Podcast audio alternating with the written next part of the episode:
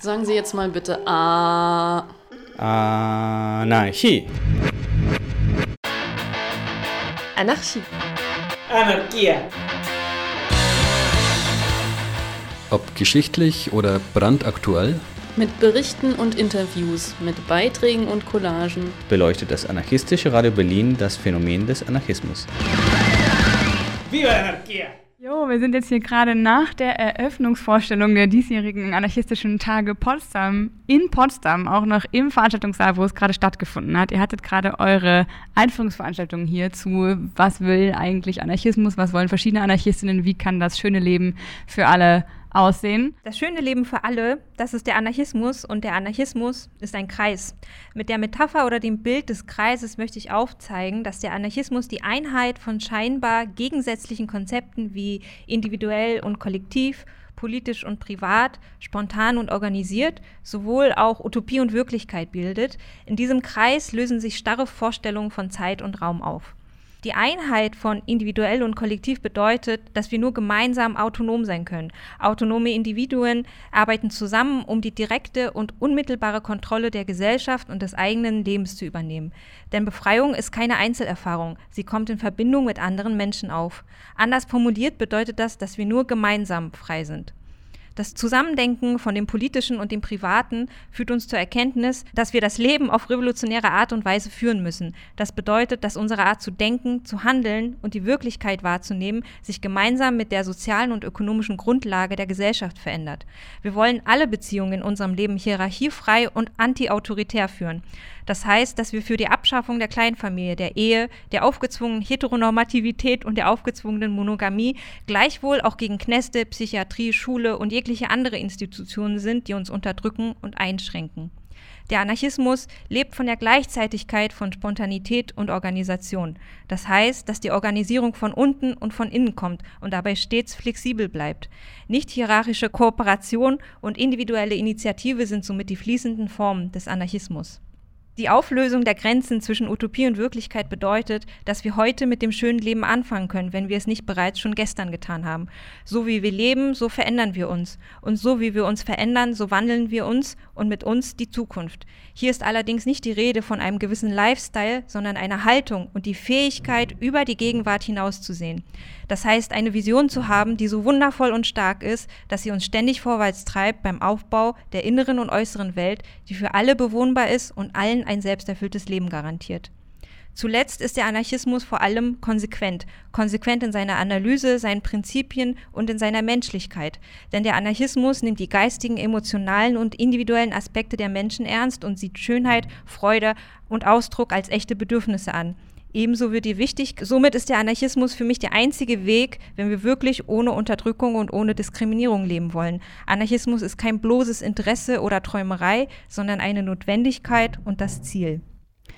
Das war ein Teil eurer einführenden Worte für die Eröffnungsveranstaltung heute. Ich war da, es war mega gut besucht, es war schön, Stimmung war sehr, sehr gut. Und zwar auch unter anderem deshalb, weil das jetzt ja der fünfte Geburtstag ist von eurem Projekt. Herzlichen Glückwunsch schon mal von uns an dieser Stelle.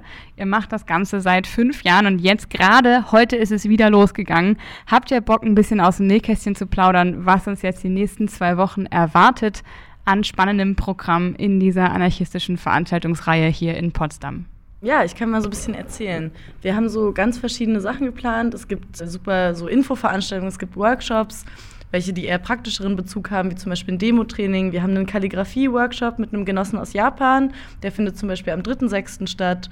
Sonst haben wir super oft Küfer geplant und einfach auch Tage, wo wir zusammensitzen und vielleicht uns so unterhalten. Es gibt einen 1.3.1.2 for Life-Workshop, also alles Mögliche. Das könnt ihr aber gerne auch auf unserer Website einsehen atagepdm.noblogs.org. Genau, schaut gerne mal rum und kommt vorbei. atagepdm.noblogs.org. Und findet das alles am selben Ort in Potsdam statt? Die Veranstaltungen finden an verschiedenen Orten statt, in Kneipen und in Hausprojekten, aber hauptsächlich in der Dacia, dem letzten besetzten Objekt in Potsdam. Und das ist alles auf der Website ersichtlich, wo was stattfindet und wann. Und es geht insgesamt bis zum 9.06.2023. Jetzt ist euer letzter Termin. Das heißt, so infrastrukturell, was Orte angeht, scheint ja Potsdam gar nicht so schlecht aufgestellt zu sein. Wie ist es denn insgesamt bestellt um die anarchistische Bewegung in Potsdam? Wie schätzt ihr hier so die politische Lage ein? Ich würde sagen, die ist stabil, aber recht klein so. Es gibt halt jetzt nicht wie in Berlin oder so viele und unterschiedliche Gruppen. Also die einschlägigen Gruppen sind halt die FAU, die hier ist und tatsächlich die A-Tage, würde ich fast behaupten. Äh, es gab lange Zeit das Ultrash, was sozusagen versucht hat, so Red und Black, Oi und Hardcore-Punk als Festival zu veranstalten. Das war meines Erachtens nach schon sehr anarchistisch. Aber so an Organisationen und Bewegungen und so weiter, finde ich, ist Potsdam noch relativ klein, obwohl es eigentlich eine sehr krasse Hausbesetzungsszene und auch Kultur und Geschichte hat. Aber davon sieht man heutzutage, glaube ich, es hat es ein bisschen abgenommen. Und ich glaube aber, dass durch die A-Tage das tatsächlich zunimmt. Einfach weil, weil das wieder auf der Tagesordnung steht und das irgendwie Leute anzieht und auch äh, man viel öfters im Stadtbild einfach auch ganz offen Anarchie als Symbolik oder als politische Haltung vertreten sieht. Ich glaube auch, die Potsdamer Szene ist relativ antifaschistisch sozusagen vor allen Dingen. Und viele Menschen kommen hier hin zum Studieren oder so, bezeichnen sich vielleicht als Antifaschistinnen, aber haben noch gar nicht so klar auf dem Schirm, was für verschiedene Strömungen es irgendwie gibt. Und ich habe das Gefühl, durch, also genau, durch die A-Tage, die auch in den letzten Jahren irgendwie mehr und mehr besucht wurden, dass mehr Leute überhaupt so ein bisschen erfahren, was das eigentlich ist, anstatt dass das einfach nur wie so ein Symbol ist oder so und da so ein bisschen mehr Bildungsarbeit hinter passiert. Ja. Das Projekt wurde jetzt ja schon in den letzten fünf Jahren gemacht, deswegen habt ihr auch überhaupt eine Kontinuität, die sozusagen euch in die Lage bringt, auch so ein Player sein zu sein als Kollektiv in dieser Stadt. Ich finde es total charmant, dass ihr das explizit anarchistisch benennt und da versucht, Antworten auf bestimmte Fragen zu finden.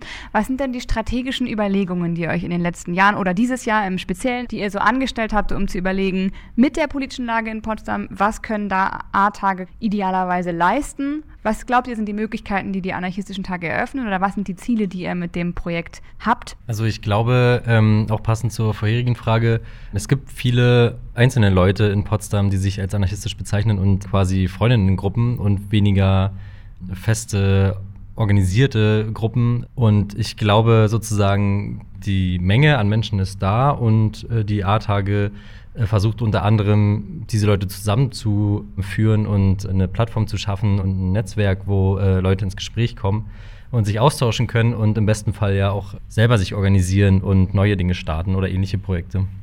Und mit eurer ganzen Erfahrung, also man kann Veranstaltungsreihen ja auf verschiedene Weise planen und durchführen. Man muss ja Entscheidungen treffen in der Organisation von solchen zum Beispiel anarchistischen Tagen, aber also Veranstaltungsreihen im Allgemeinen. Habt ihr Tipps für andere Leute, die sowas auch versuchen bei sich in ihren Städten? Wie kann man denn die A-Tage auf eine Weise machen, dass es dann besonders leicht wird, einander zu finden, Netzwerke zu bilden und sich zu organisieren, wenn das das Ziel ist, was ihr primär habt? Na, ich glaube, uns hat es super viel geholfen, sowieso uns schon zu vernetzen und zum Beispiel bei Vorträgen danach einfach auf Leute zuzukommen, zu sagen, hey, wir fanden das voll cool, können wir vielleicht deine Nummer haben, Siebdruckkollektive oder so, irgendwie uns aufzuschreiben, ne? zu gucken, so, was für Menschen gibt es, vielleicht einfach auch von anderen A-Tagen oder Veranstaltungsreihen sich so Tipps zu holen, mal eine Mail zu schreiben, hey, wie seid ihr denn an die und die Person rangekommen, habt ihr eine Website, die ihr empfehlen könnt oder so, kennt ihr jemanden?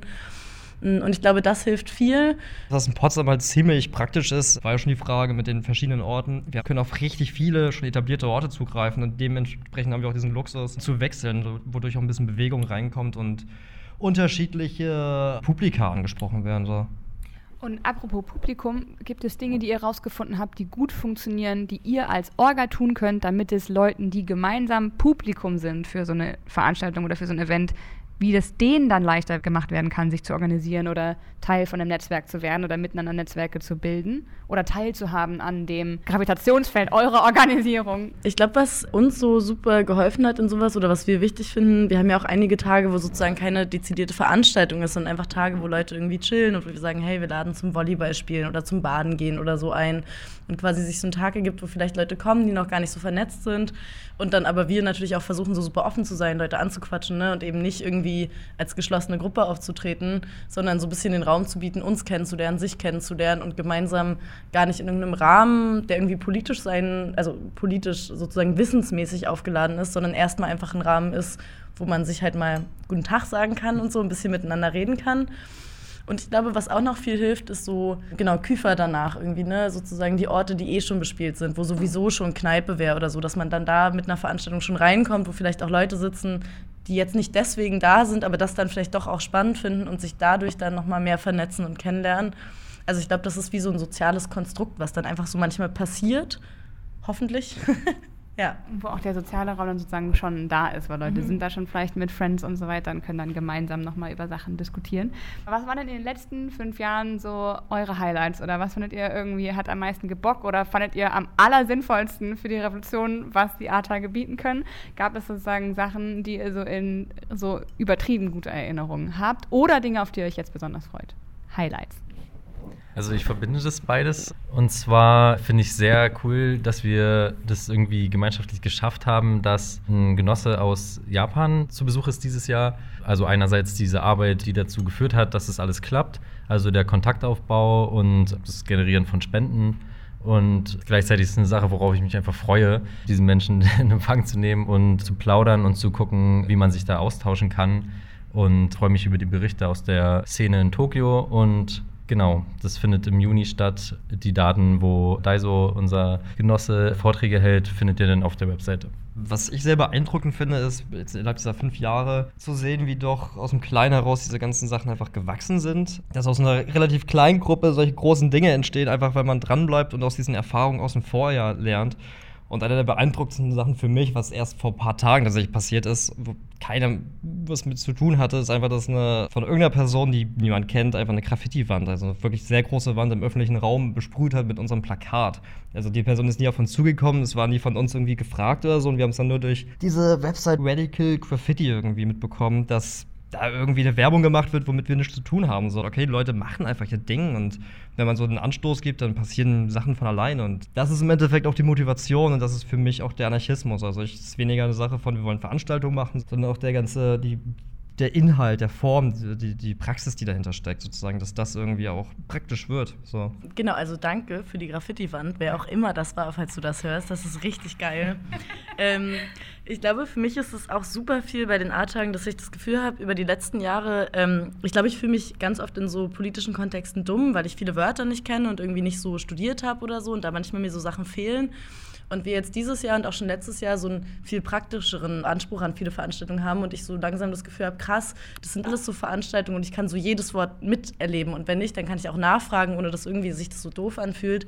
Und ich glaube, so ein bisschen weniger akademisch zu werden, weil sehr viele Veranstaltungen in Potsdam, ist halt eine Studiestadt, einfach so akademisch organisiert werden, das finde ich so super cool, weil ich da das Gefühl habe, dass wir halt ein bisschen weiß ich nicht, so inklusiver oder sowas werden und es sich so voll cool anfühlt, so Teil von was zu sein, was vielleicht auch versucht, so schon bestehende Sachen so voll zu ändern. Ist natürlich jetzt auch kein riesiges Ding, aber es fühlt sich ziemlich cool an. Ja. Mein persönliches Highlight war ja der Kuchen bei eurer Fünfjahres-Geburtstagsparty am 5.5. Der war so übertrieben schön dekoriert mit ganz viel symbolträchtigen Dingen, wie ich glaube beispielsweise ein Armenkreis und eine Zwille aus Teig. Impressive. Dann vielen, vielen Dank für eure Kontinuität.